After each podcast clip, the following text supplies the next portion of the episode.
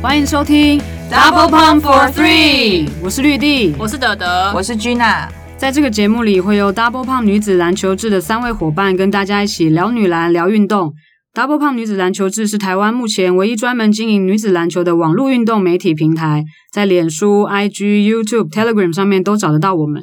希望借由 Podcast 带给大家更丰富多元的内容。那在进入正题之前呢，先来热身一下，带你掌握世界女篮大小事。我先来。首先呢，紧张刺激的 HBO 抽签结果出炉喽，在十月二十四号到二十八号会在苗栗巨蛋先开打资格赛，那一共有九队参赛，分成两组进行循环赛事。首先第一组是金欧、海星、安乐、民生家商跟东泰高中，另外一组的是苗栗高商、中明高中、南湖跟辅仁。那第一名就可以直接晋级，然后呃二三四名就会进入外卡六强二这样。那预赛它的分组就是北一、永仁、阳明、沪江一组，淡商、南山、普门、永平一组。接下来是世大运的消息。二零二一成都市大运女篮代表队二十四人大名单在九月二十六号在世新大学开始集训，每周六日训练，为期六周，由 U 一零八年 UBA 冠军队世新大学教练何正峰带领。前教练团有钱维娟教练、郑慧允教练、杨淑静教练、徐先慧教练、王轩云教练。六周结束后，二十四人各自回归母队备战接下来的 UBA 及 WSBL。然后四月才会有第二次的集训，十二人名单预计在六月的时候出炉。二零二零 WNBA 总冠军呢，今天产生，今天早上产生，西雅图风暴队直落三击败拉斯维加斯王牌队，拿下队史第四座冠军。舒伯尔征战第十七个球季，还创下季后赛单场十六助攻的新纪录。Brianna Stewart 继二零一八年之后呢，再度拿下决赛 MVP。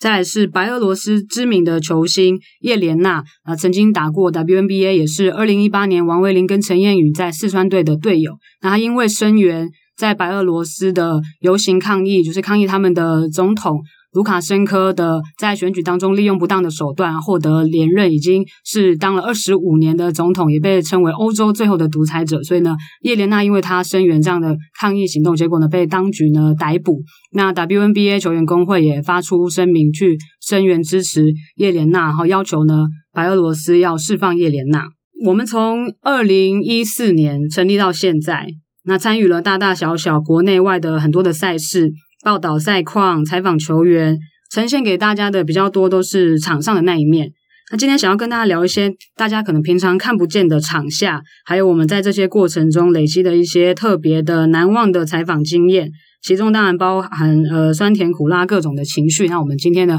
会分成不同的层次来跟大家分享。首先呢，我们先跟大家呃分享一下我们在就这几年来我们采访过程当中一些很多新奇有趣的经验。嗯，对，讲到新奇有趣呢，那就是一定会要从二零一七年的印度亚洲杯是一定不能错我过把的。哦喇叭给按下去，啪！对对对，非常的就是在印度举办的二零一七年亚洲杯，然后是在班加罗尔举行的。那后来呢，连续好像连续三年亚洲杯的一些赛女篮的赛事，什么亚青 U 十六、U 十八。都是在班加罗，包含二零一九年的亚洲杯，都是在班加罗尔本同来一个三打地三方也。要在那边，对，同一个地方，然后同一个场地举行的，那也是我们第一次就是到印度。其实我也从来没有想过，说我人生有一天就是真的会到踏上印度的国土，而且呢是到一个大家大不是一般大家认为的那些旅游胜地，是到班加罗尔这样一个就是比较是以科技闻名的一个大城。我觉得到印度旅游现在也蛮多，像可是大家都是到孟买啊，就是比比较较多对比较可以观光的城市，应该是比较少人会特别到班加罗尔旅游，是蛮多人在那边嗯商务比洽较多，商对洽对洽商商商，对对务对，商务的 人比较多。嗯而且我们那时候去的时候，就是去之前也是很紧张嘛，因为没有去过印度，所以也会做很多准备啊，看一下到那边要带一些什么东西，然后也有很多人给我们很多的建议啊，比如说去那边饮食要很小心，不然什么很容易拉肚子啊，所以我们还去买那种可以可以滤水的那种水，里面有滤芯那个主那个什么活性炭的那种水壶。记得那时候就是听到最夸张的一个那个建议是说，就是我记得有个球员说他以前也是去班加罗尔比赛，然后什么他在旅馆的时候只是洗澡洗澡的 时候嘴巴可能有喝到一点点莲蓬头的水，然后他隔天就拉肚 子。对，那全是黄品珍，他跟我们讲还的。可以这样 子对，他讲说话他哦要小心，对，因为他也是征战的经出国经验很丰富，所以他有很多身经百战，他就跟我们建议说要要小心，所以我们那时候饮食都很小心。可是其实我们到当地饮食都很习惯诶，就还蛮喜欢当地的五颜六色的各种咖喱，还叫那哦很好吃边很像 Uber Eats 的东西，吃那个什么 c u p up，就是那种炸鸡。哦，好想吃，真的是，所以我对两特别特那个香料特别合。呃二零一七、二零一九去的时候都觉得哇，好赞哦！现在还蛮想吃印度食物的。二零一九是只有只有只有 G 拿去，对，二零一七年是我们全部都一起一起出动，因为那是我们的第一次。然后，而且我们那时候去的时候，也是有人建议我们说到，因为到了国际的赛场上，然后你可能你的身份，因为你要表示你的身份，所以你可能要有一些，你身上要要有一些识别，所以就可能要穿上，比如说那个 Chinese Chinese Taipei Taipei 的那个 T 恤，所以我们那时候就准，我记得我那时候是准备了两件，两件还是两件 Chinese Taipei 的衣服，然后其他几乎没带什么，就是每天我就一直穿 Chinese Taipei，呃，穿蓝色的，隔天穿黑色的，然后再搭配可能一一两件其他的衣服，然后再穿蓝色的，再穿黑色的这样。然后可是那时候，因为我们穿的那个衣服可能太显眼了，然后我们就是比赛开打的前一天，我们就想要去场馆里面先敞开一下，测试一下拍照的什么光线啊那些，然后刚好碰到那个中中国国队队。在里面练习，然后他们就看到我们在那边拿着那相机在那边拍照，可能以为我们想要轻松，对，做一些就是就是不利于他们的事情，所以他们就有请请他们的随队人员来，就是请我们离开这样子。我记得那年我们会一直穿着 Chinese Taipei，就是因为中国，就是好像那那个时候在不是班加罗尔，是在别的城市，中印冲突对有冲突反华，那时候有反华的，对，然后他们那个亚亚洲杯的别的赛事吧，好像是田径还之类，他们那个记者就有说，就是连那种在比赛的时候，你想要移动都会行动都是都有点受限，然后就建议我们一定要表现出来，我们是 Chinese Taipei 这样。对，然后结果我们就走，我穿那件，我记得我穿那件那个衣服走在路上，还真的真的有印度。就是当地的居民看到我上面写衣服，还跟我说 Chinese 空夫这样子，我都不知道怎么回。他说 Chinese 空夫真的你就啊，他说踢 Chinese- 两个跆拳道给他看啊对腿伸起来，我真的会踢哦，你黑带呢对，我真的会踢哦，我这腿都伸直给他看这样子。然后我们那时候去的时候，因为是也是班加罗尔他们第一次举办这么大型的赛事，所以很多东西他们都呃，因为是第一次嘛，所以没有办法说一次到位做的很完善。就我们那时候去的时候，去场看的时候，赛前一天他们那个场地都还没有完全的铺好，很多东西都还是进行中的那种状态。然后那时候有好像有盖了一间那个媒体室，然后可是，在比赛过程当中都一直没有使用。然后我们本来还想说，是不是是决赛的那一天，冠军赛完才会用那个媒体室？没有。没对，有结果冠军赛打完，那媒体室还是从头到尾都没有使用， 就是空在那里。二零一九他们有使用了，二零一就 九就是终于那使种用。那个呃赛后发表的时候要用的那种媒体室。对，然后它还有一另外一间是准备给媒体休息，然后有很多办公桌椅可以坐的地方，但你连不到 WiFi，所 以所以到最后我们都还是没有进去里面里面写稿什么的。对，那好像没有人坐在里面，大家都是坐在那个场边那个篮下上面的那嗯你个。坐在里面又看不到比对，赛看，因为他也没有那个电没有视转播对在啊里面，谁会坐在里 所以面？那应该是 呃纯休息用对啊，的一那间。给你吃点对一点些媒心吧。一些媒体室，你刚刚说我们去那边的时候，就是他们都还没准备好到什么境界呢，就是连木板都还没铺好，就那体育馆里面有就是灰尘在 飞，吐然后他说这明天真的要比赛吗？对，很怎么怀疑，可真能的。然后，然后我们又很紧张，想说先要去领那个媒体证，结果媒体证还在印，都还没弄好。对他还在打洞，他在穿洞要看了挂那个挂绳，我们在那边等 很欸久看，了以为是不是很紧张？呢然后看他一直在翻，会觉得会不会没有我们的媒体证，到底有没有申请因到？为他都还没有分出哪一个国家哪个国家，他就是一大堆一大堆在一起，原来然后还在还对在弄一啊个一个对，他从一一个大翻叠里面，然后翻翻翻翻翻，一直翻一直翻这样。当然还好，我们是算是蛮早去领的，所以就不用等很久。万一是比赛当天才去领的话，可能会可能会错过很多比赛。然后我们在赛前就是去看中华队练习的时候，就刚好遇到那个 FIBA 的主播 Jeff Jeff Taylor，，对，然后他很认真，他就是找看到我们，然后就问我们会不会讲英文的样子，然后我们说会啊会啊，然后他就说可不可以帮他念一下中华队的名字怎么念？不是念那种英文版的、哦，是念就是黄品珍、彭哦对诗晴、他很彭认诗真，庆，不而是且这他种的发音非常的准。对。然后，二零一九我有再碰过他一次，然后那时候就他还记得你，他记得我，对我也不知道为什么会这样，就是其实隔了两年，中间都 没有他记性很好联络对欸对他记性很好。他记得我，然后我们就有聊一下。后来回来之后，回来之后那个因为最近不是疫情嘛，然后只有 S 那时候一开始只有 SBO 有在打，然后 FIFA 有嗯独转步播全球，对，然后那个时候他就联络我，然后我又帮他念了一次 SBO 的名 字，但就是其实是对他来说真的太困难了，太而且很多人难念姓都很了像，像我们那时候就很多姓黄的啊，对啊黄品珍、黄英丽、黄香对，婷，因为他们球衣背上就是只会写姓氏嘛，所以比如说他们进球的时候，他看那个球衣背号，黄品珍进球是晃，然后黄英进球也是晃，然后对他们来全部都讲就晃晃很晃困晃，扰。欠欠欠，就是很困难。而且那我记得二零一七那一年，就是回来之后，因为我有加他，我有追踪他的那个 Twitter，然后后来就是也是有那时候男篮好像在比什么的资格赛，我有点忘记，在我们的那个和平篮球馆比的那个，然后他也是要播报，然后他不太确定名字怎么念，他也有 Twitter 问我说，就是可不可以 录音给他对听我用录，就用推论，然后录给他。我记得好像什么周怡翔的这一类的，刘真这样，就是念给他，念给他听，说念法是怎么念，这样就是很认真的一个主播。我还给他科普了一下 SBO 呢。对你提供他很多资讯，他那时候现场在播报那些资讯 好好都是笑都是 Gina 跟他讲的，好像有一个还原本讲错了，什么季后赛最高的哦对得分还是还讲什么错对不起 对，后来还有有后来有跟他更正，他后来也对不起有对不自起己去查，对啊，还蛮有趣的。然后然后我们到那里的时候也有，虽然说我们那个。住的那个饭店离场离场馆非常的近，大概走路可能三分钟就到了。主要是过那个马路比较困难了，就是没有斑马对线没有斑马线，然后也没有红绿那灯，个真然后的也是没有拿命在过那个马路，我们都是，我们都跟着那个当地人看谁要准备过马路，我们就黏在他们旁而且边。他们那个红绿灯超级少，就是那个路上红绿灯超级少，那个车车开超快，又有嘟嘟车，又有巴士，又有汽车，又有又有脚踏车的，我们真的没办法过去。后来就是真的是很多次要被车撞到吧，有后来我们有经验，就是有经验之后有过得比较比较顺一点，大概都是已经到后期快回家那时候才比较会过马路。我觉得我身为一个永和人，对过马路还蛮有心得，到印度还是有一点障碍。你还是还是不及他但们。二零一九的时候他们就盖了天桥，哦，真的哦真的盖了天桥，你说从就是那个那条就那条马就路，那条马路就盖了天桥，就比较我想应该是有很多人人跟他们反映吧，因为那里真的住了很多那个国外记者啊、媒体什么，他们都是都是住那栋那栋饭店，过马路真的真的很危险。而且他们那个马路差不多大概都一公里才有一个红绿灯，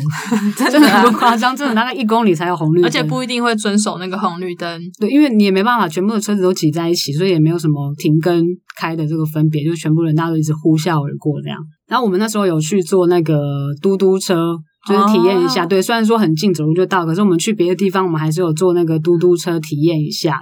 我记得我有走很远去买我们的午餐，然后我就 留他下跟出租车司机对吵 架， 留下了我对印度最深刻的印象，就是你人到印度之后，就发现印度人很喜欢跟你抬一个很高的价钱，其实他就是要等你杀，可是杀价的过程就是让你心很累。我那天就是刚好杀到我已经心很累，可是我就明明就知道他现在还是很贵，我就说我不打了，然后他就还一直开着他嘟嘟车跟在我旁边，一直跟我喊价喊价，我就说我不搭了，我不搭了这样，然后到最后他就喊了一个超低的价钱，我就想说，我到底为什为什么要为了这种台币可能十块二十块的事情，在路边跟嘟嘟车司机吵我不知架？道啊，要是我就给他了，干嘛跟人家吵这个？而且因为我们就一看就是长得跟他们不一样的人嘛，就是外地来的人，他就是观光客的话，难免他就是想要赚一些赚一些钱，也是合情合理的啦，理所应当。突然我想到二零一九去的时候，然后那个时候呃打完亚洲杯要打那个奥运资格赛预选赛，然后就要抽签，然后我那个中华队他们住在另外一个比较远的饭店，然后我跟那个另外一个 partner 小梦就一起去。结束之后我们就要回来，然后就要坐，那时候已经有 Uber 了。二零一已九经进步去年已了经可以叫 Uber，然后也蛮便宜的。然后那个有一个嘟嘟车司机就招揽我们，然后就问我们是哪个国家，我们就跟他讲，他说我载过你们教练。然后我想说别骗我，在我教练，结果他就打开嗯没，问他他叫什么名字？没有，他给我看他跟 Wagner 教练合照，啊他为什么会真想到的要跟他合照？呃我不很知难道得就啊，难 得他他怎怎么么他们知很道喜欢跟人家合照啊很。高啊，对啊然后他有穿吧，穿衣服或是跟他聊天什么的，但我我哦们那时候不是去，后来去玩的时候去一个神庙，人家也是跟我们合照啊。可是对看到是外地来的，他们就很想合但我照。们没有坐那台车， 我们没有坐那台车啊。我们就叫你你知 Uber 道为呗什。么 哦，我想说，你人家都已经拿出来了，都已经给你看那个证明那个身份了。他搞不好你还下一拒绝步就要他跟你拍照。应该会，应该会。不麻应该烦，下不车麻的时候烦啊，他会那个给你一拍照很常去啊。不过很可惜，我们那时候去的时候没有记没有记录更多，应该就是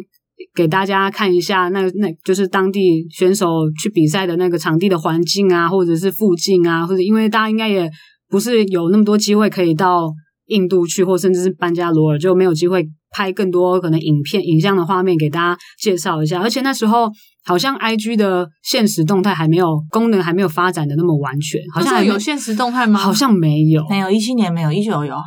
对，一九有讲好像十年前的事情，没有真就的两一年七前年，三年如果前二呢零一七年啊有现实动态，我们应该会拍很多，就是当地的那个给大家看。可是那时候就是没有。我所以记就得很我们可惜出发前有号称就说要不要去跟人家借 GoPro 来用，然后就到最后没有没有借到，是不是？我觉得、嗯我不知忘记道了哎、就是你第一次去的时候就想要准备很多东西，到那边好像是兵荒马乱的感觉。虽然说也没干嘛，但是就是感觉很混乱。有啊，很乱。我们一到机场就哦对捡很到乱哦，这个忘 记讲，对，我们就捡到了我们篮球裁判，中华队要派哦他说去捡的到什裁么判，真的是捡哦 到是田是孝是伦真的老师。没有，我们其实本来之前是有去之前就有联络吧，对我们有对，联去络这，可是嗯就是因为到那边也也没有网络，所以没办法说一下机就联络说在在哪里，所以我们是出了海关之后，没有，我们本来没有要一起的啊、是因为嗯他哦对对对没有跟中华队一，他有事情没有跟中华队一起出发，他搭不同的嗯班级，他刚好跟我们，搭同一天班，但不同的班机，嗯然后抵达，结果他好像有约那边嗯印度篮协的人对要来接他，就他的班机 delay，了对然后他对到现场的时候，他的手机一直连不到网络，他也联络不到那个原本要来接他的人，他就被放生在那个机场，很慌张，他不知道怎么办。他有联络到，好像有联络到吗？有那个人说他不会再来了，他已经对来过对 了，他回家但是了。后来他跟我们借电话，他才联络到，啊反正他一总开始就不能打电话。总对之，我们那个饭店的司机，我们就一路就发老 师，我们很巧哎、对啊，我们真的就是很出关巧之后，然后就碰见老师，因为就是没有我们没有没有联系，然后就巧遇这样，然后他就就是请也是请我们帮忙看可不可以帮他问一下，然后我们跟我们那个司机饭店就是要来接的接送的司机比手画脚，因为他也听语不太言不懂，同，我们就比手画脚比手画脚讲，然后怎么都。怎么讲，他好像都听不懂。然后反正后来，后来才终于搞定，就是我们就是那个那个裁判老师，就是跟我们一起坐车，先到我们的饭店，然后到我们的饭店之后，他再他再联络他的饭店的人来来接他，这样子也是一段奇遇，非常的非常的巧，很有缘，就很有是嗯很一趣。个有很很印度开端的印度之旅，对，现在就是你都到那边，你要随时保持弹性，因为可能会有一些突发的状况，就是你你没有想象过的一些突发的状况，但是就也很蛮有趣的，很蛮新奇的，就是一个新的体验。而且我那时候去的时候，本来就是有点有点担心，因为我就是头发短短的嘛，因为有时候出国的时候可能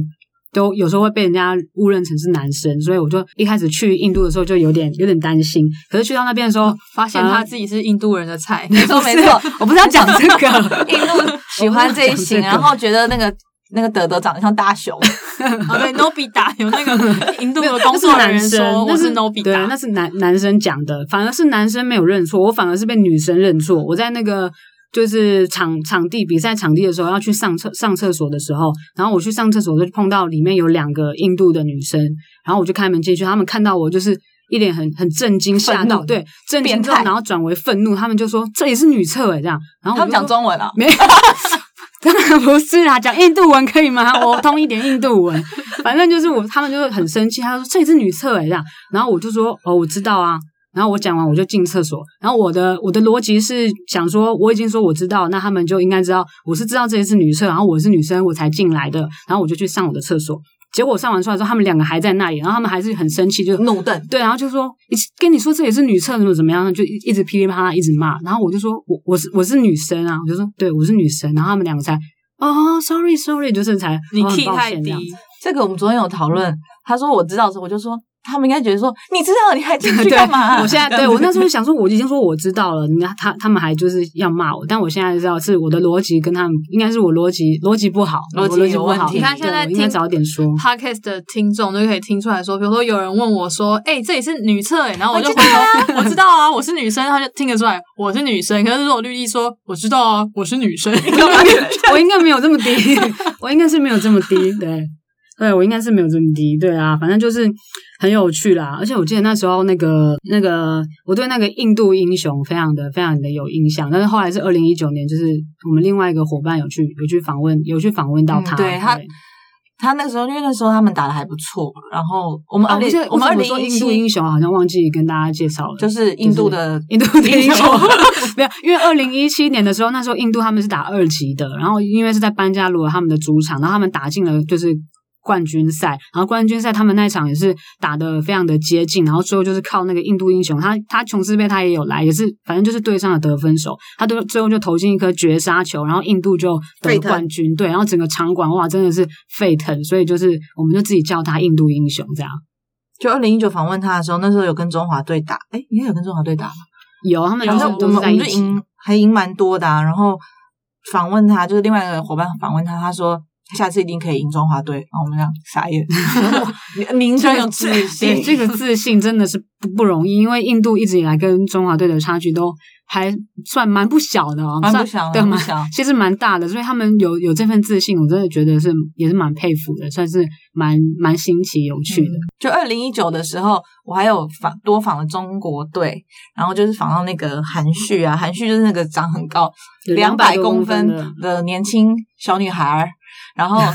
她是对啦，她是年轻小女她孩，很年轻，只她是说她十很九岁很，高我大， 没比较没办法，他十九岁而已啊，然后他是那个彭诗琴新疆队，那时候是新疆队嗯的队友，然后我就访他，然后就很多人都是要跟他合照，都是印度印度人，那印度观众不知道为什么他们都可以跑到对，楼很下，奇怪，他很们奇。怪，跑到媒体那个采访区那边，然后还有那个禁止进入的那种回廊，然后这是体育馆中间的回廊，他们都可以在里面穿嗯梭。到处都有印度市民 然后他就说：“那我哎，那姐，我们进去，我们进去哦，对，要仿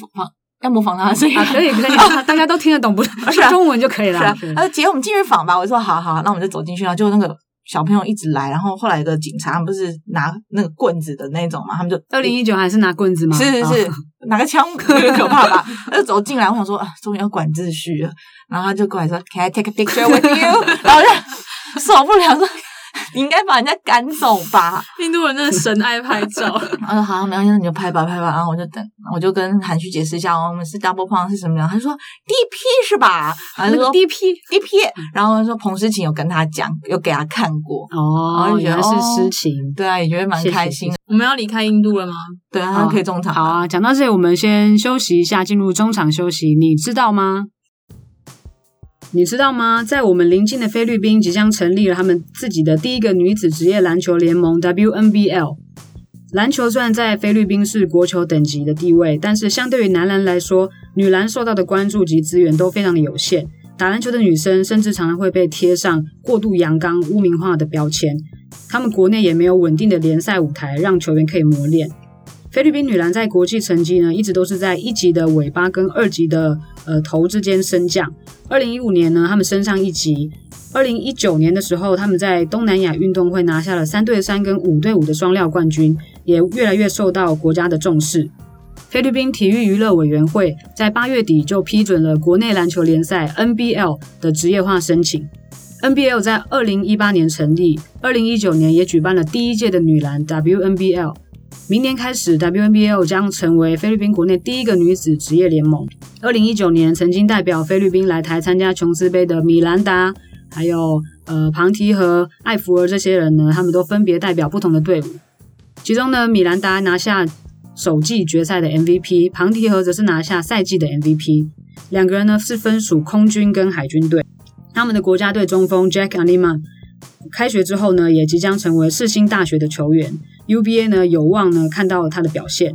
一百八十五公分的他的加入，相信也会为台湾女篮带来一些刺激跟冲击。我真的也是会很担心菲律宾就这样子一直变强，因为琼斯杯的时候他们就已经打了有够好的了，对，可是因为他们那时候还有加上一些混血在对美国读书的菲律宾跟美国的混血，对啊，但是的确是他们现在国家就越来越重视，然后成立又成立了这样的一个联盟。虽然他们第一届是没有就是纯本土没有没有洋将，但是如果说真的发展起来，也许未来就会变成就是更多可以吸引到更多不同地方的好就是好的球员来的一个联盟，就越来越大，就发展会越来越好。嗯，所以我们也是要赶快加油啦！加油！我们现在先回到这个我们新奇有趣的采访经对，验，还没有完呢，就是除了是这个对印度亚洲杯之外呢，其实因为我们二零一八年的时候，那时候是有一波史上最大的一波 WCBA 西进潮嘛，有十二个台湾的球员都在 WCBA 打球，所以我们也想说要安排一些时间过去采访一下，看看当地的环境，跟看一下采访一下台湾的球员。所以我们有二零一八年底的时候去了一趟，然后二零一九年年初的时候又去了一趟，然后分别去了山东、上海跟陕西，所以也有一些很多不同的跟台湾很不一样的一些新奇的的体验。包含像是我们去到山东的时候，因为他们的主场是在蓬莱嘛，然后他们那个住的那个球员住的那个饭店，但是都很高级的五星级饭店，可是那个那那个饭店就是出来就是空城， 对那个什么鸟无人烟，就是完全就是没有人，没有人，没有车，也没有商店，所以你不管要做什么事情，你要叫车，你要买东西，都是要靠你的手机，然后就是上网去叫。然后我们那时候也没有那些，就是也没有钱，然后也没有那个城市，我们还靠球员帮我们，帮我们拿啊到帮我们对，帮我们叫东西吃啊，然后帮我们叫车什么的，就是就是非常的麻烦。然后你又会觉得天哪，就是在这个地方打球真的是很辛苦，因为你就是等于你整个球季就是除了要飞去客场去呃移动到客场之外，你的主你只要在主场的时候，你都是待在那个饭店里面，就在饭店跟可能球场之间移动，你的生活范围是非常的小。那我去陕西的时候还算是很市区的，是不是？，对，那个还算是就是下去之后就可以去有餐厅可以吃饭呐、然后有轿车，哦就是是旅游区是比较方便的。所以山山东就是真的真的很不方便。我去陕西之后，就是最深刻的印象就是我们去的时候已经很冷，然后就是快要下雪，可是他们我们饭店对面刚好是一个有点类似运动广场的地方，有那放也是一个很多神奇的一对个地桌方球桌跟篮球场，室然后外就桌球对对，已经快要下雪，然后一大堆老人家在那边打桌球，很惊人。对，就室外的桌球桌好几张，然后都是对一些那个老先生老太太在那对边在那边尬桌球，而且你球如果打飞了，它就会掉到马路上的那种距离，然后很多人在那边。但他们好像球都没有喷出去，他们都打得很好，没有人说一直跑到球那个马路上面去捡球。很厉害，对，而且很多那个大叔大伯在那边打篮球啊，每个人看起来都很身手很矫健，还可以拉杆什么的。隔天就飘雪，我都不身知体道好好他们哦怎么在那身体边很好，打而且这球个。运动风气好像蛮盛行，而且不是不是都不是年轻人，都是一些就是比较年纪年龄层比较偏大的一些这看那球个大也姐，大他叔们看球也都是大大姐大叔啊，就是一些当地的居民，还有吴英杰对啊这样子，对对吴英杰对啊，必胜山东必胜那样这样对啊， 吼得很大 声，对，我们去看那个 WCB 的时候，也觉得印象很深刻是。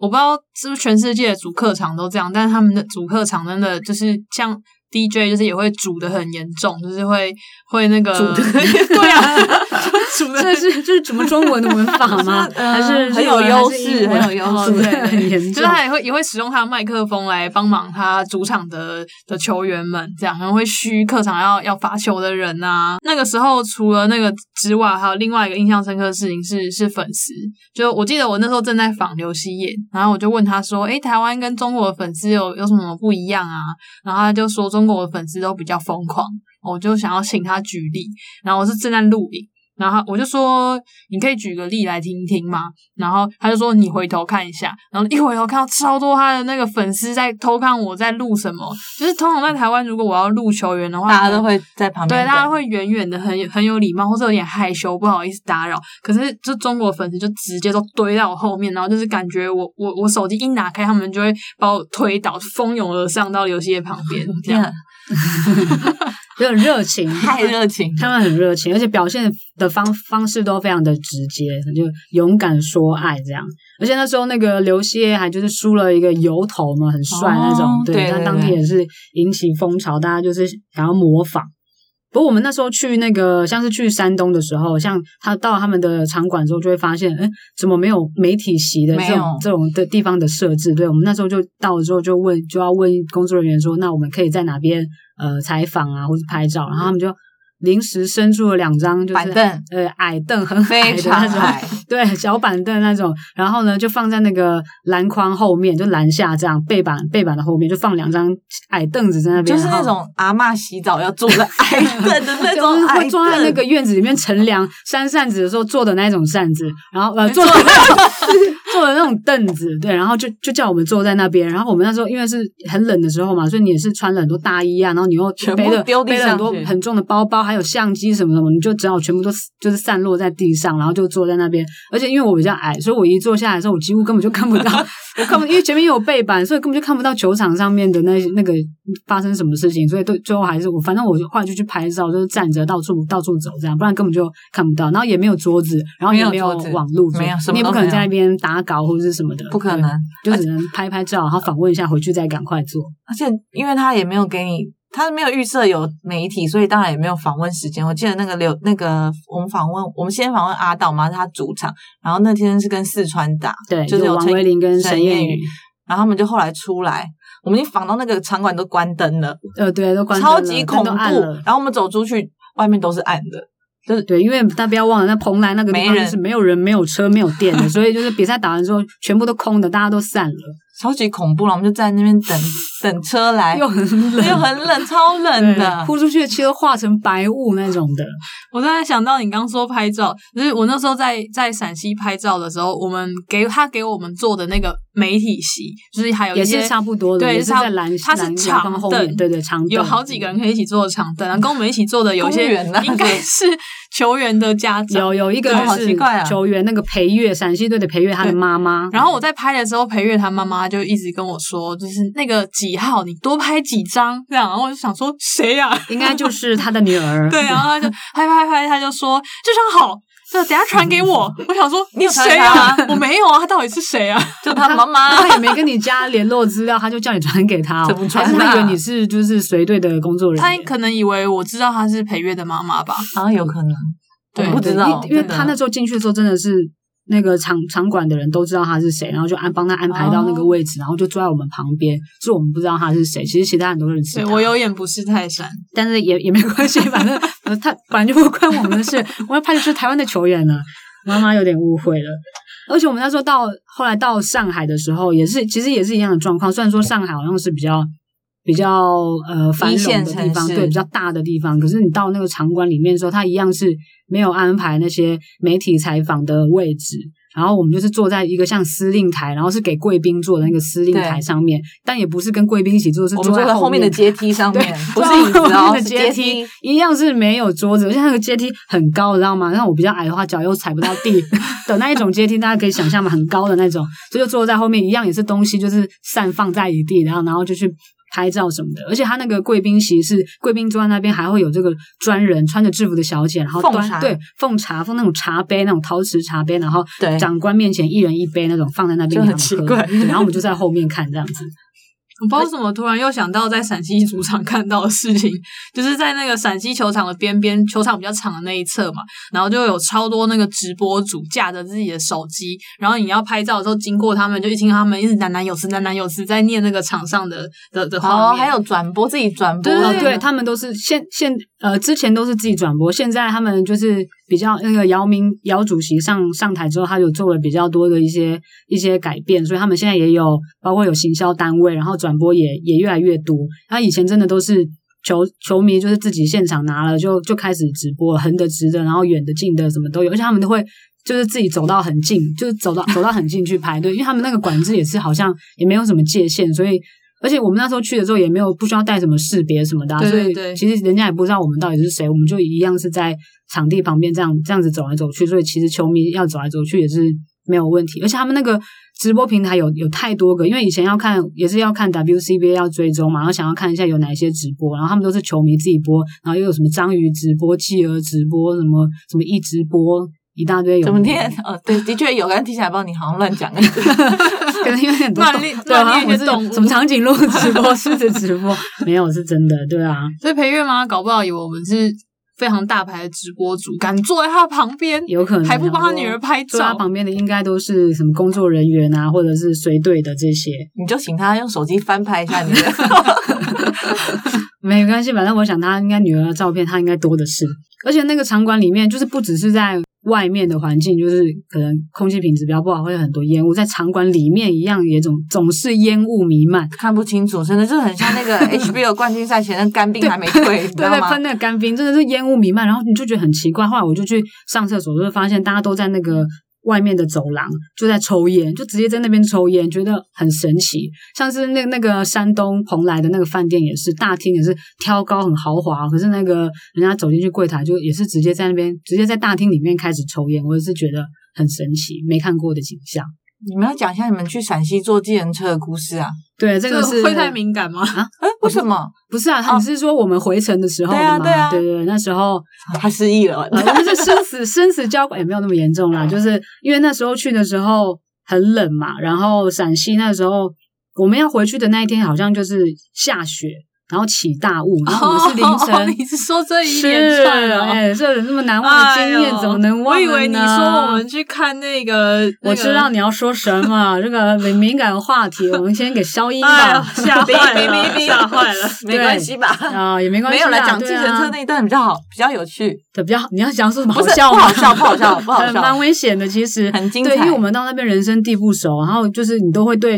因为我们看起来就像外地外地去的人，所以都会难免看到人会有点戒心这样。然后反正那天就是下我们要回去的那时候，我们好像是凌晨三四点的时候回去吧，然后就叫车嘛，要去机场搭飞机。然后那天就是凌晨三四点，天很黑，然后因为那天又下下有下雪，所以整个是起大雾，路上完全是起大雾的状态。然后那时候司机载我们的时候，他就他就是反正他就有跟我们说，就有起雾，然后就是路是路不好走，然后反正他就开开开开开，然后开到一半的时候，开到一个黑黑的地方，然后很很大条路，然后他突然叫我们下车，然后下车，然后就叫我们去坐另外一台车，然后我们就觉得 很为什么你恐现在一脸是 没有没有，我在听听别人他讲想故要事讲那到种感觉？讲到哪一个阶段？哦对 啊，然后我们不是就坐上去嘛，然后就觉得很很怀疑、很疑惑，现在到底，而且他那时候跟我们说，跟我们要开一个很高价的费用，就是说要收一个很高价的费用，因为他说什么，因为下雪很危险，他他没有，应该是因为那个时候他刚好是陕西开始下大雪的第一天，嗯然后他们很多高速公路都封起来。对可是我们一上车的时候，他可能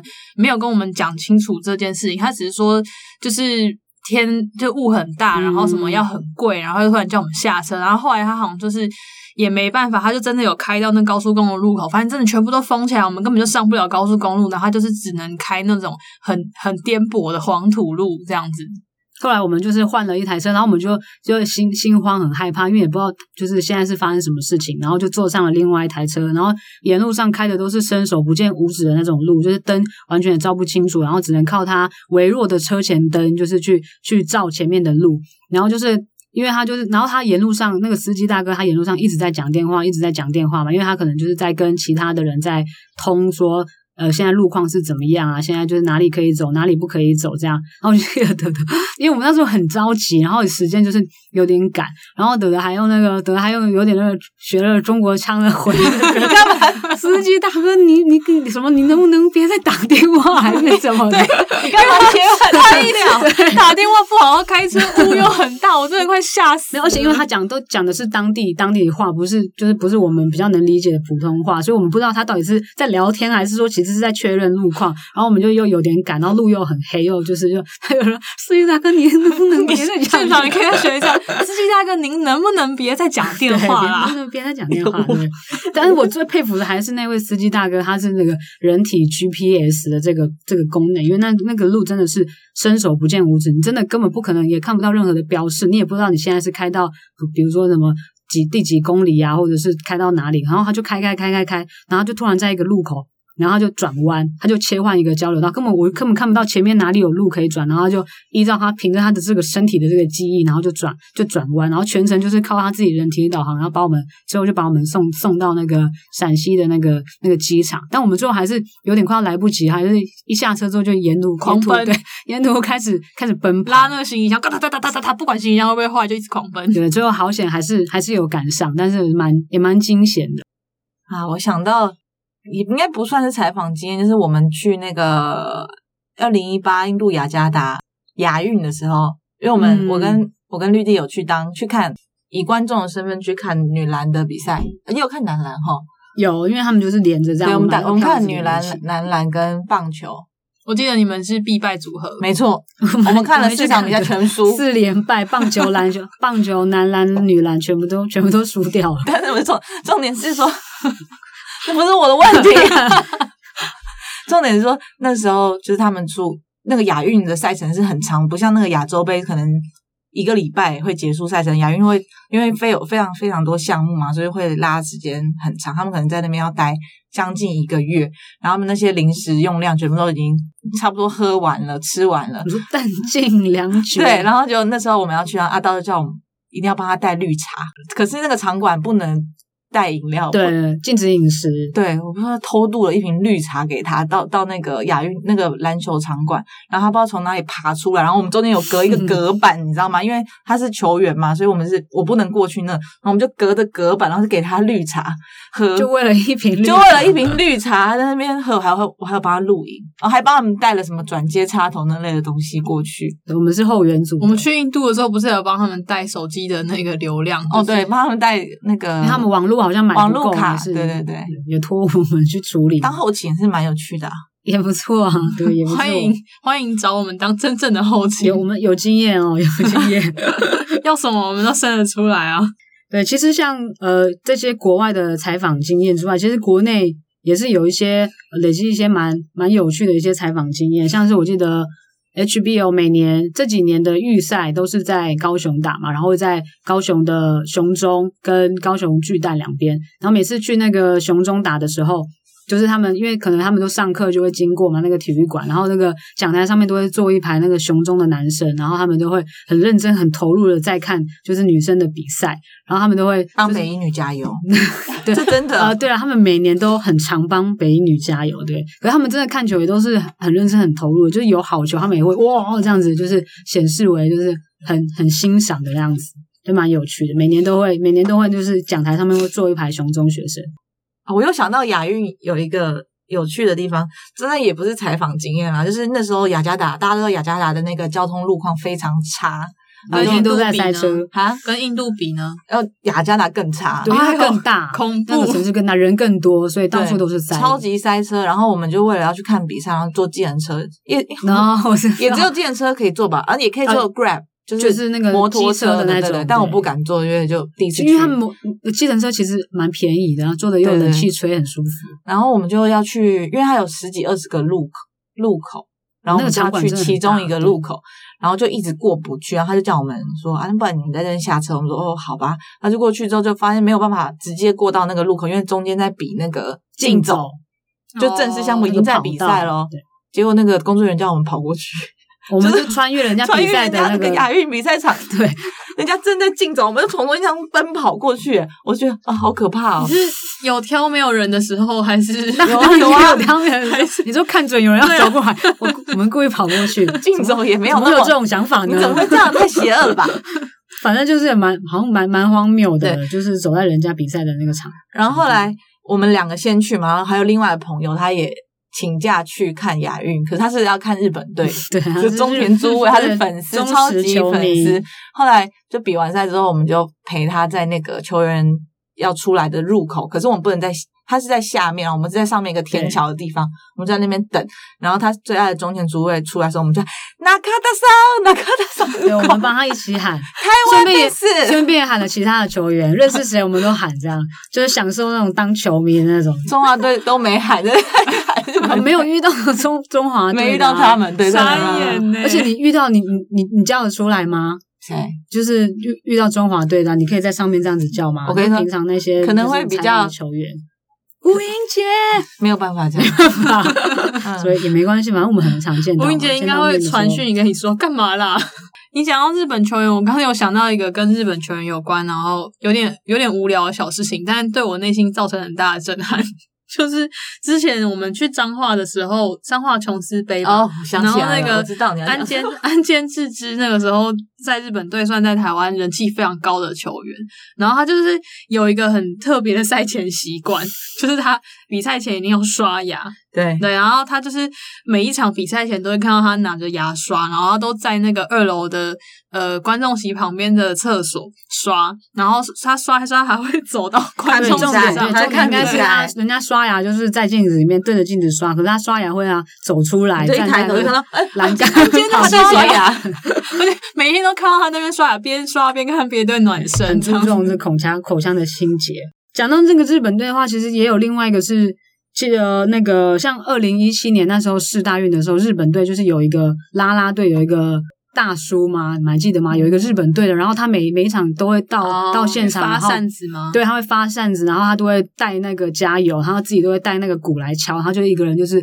也没有麦克风，然后就是用他自己的声音去喊，然后就是要邀请大家跟他一起就是帮日本队加油，然后每一场都是很热情很有活力。我记得他好像不止在那个世大运，好像在其他的比赛好像也有看到他，有点忘记。男篮好像也有，男篮也有吗？只要对，嗯日就是本队都会有嗯，对他就是很热情的，然后很大声，然后就自己准备了很多应援物。那时候我也好想拿到那个扇子哦，可惜都没有发到我这 边。这就是日本球迷 又。没有中华队的扇子啊！ 你在那没有出边一叫些中田的时候，一定是真心的。那很有趣，我从来没有这样叫 过。对啊，就当那个迷妹的那个心态还蛮有趣的，就在那边叫。然后那个二零一九年那时候，日本队的那个三菱电机无尾熊来的时候，不是也有一个球迷吗？对也对是男生的球迷。所以我一直以为是他们那个球队自己带来的加油加油的团长这嗯样，因为他都会带观众席上所有的人一起喊，然后感觉有一些是台湾三菱的员工，他也都会带他们喊。他后来还有学那个中文的加油这样，然后他都会从头喊到尾，就是每一球他都喊，然后喊到他全身都流汗。然后我们就有派那个日文比较好的朋友去 帮忙采访一下，结果发现他就是完全不是官方的，他就是因为真的很喜欢，然后所以才自己请假，然后跟来台湾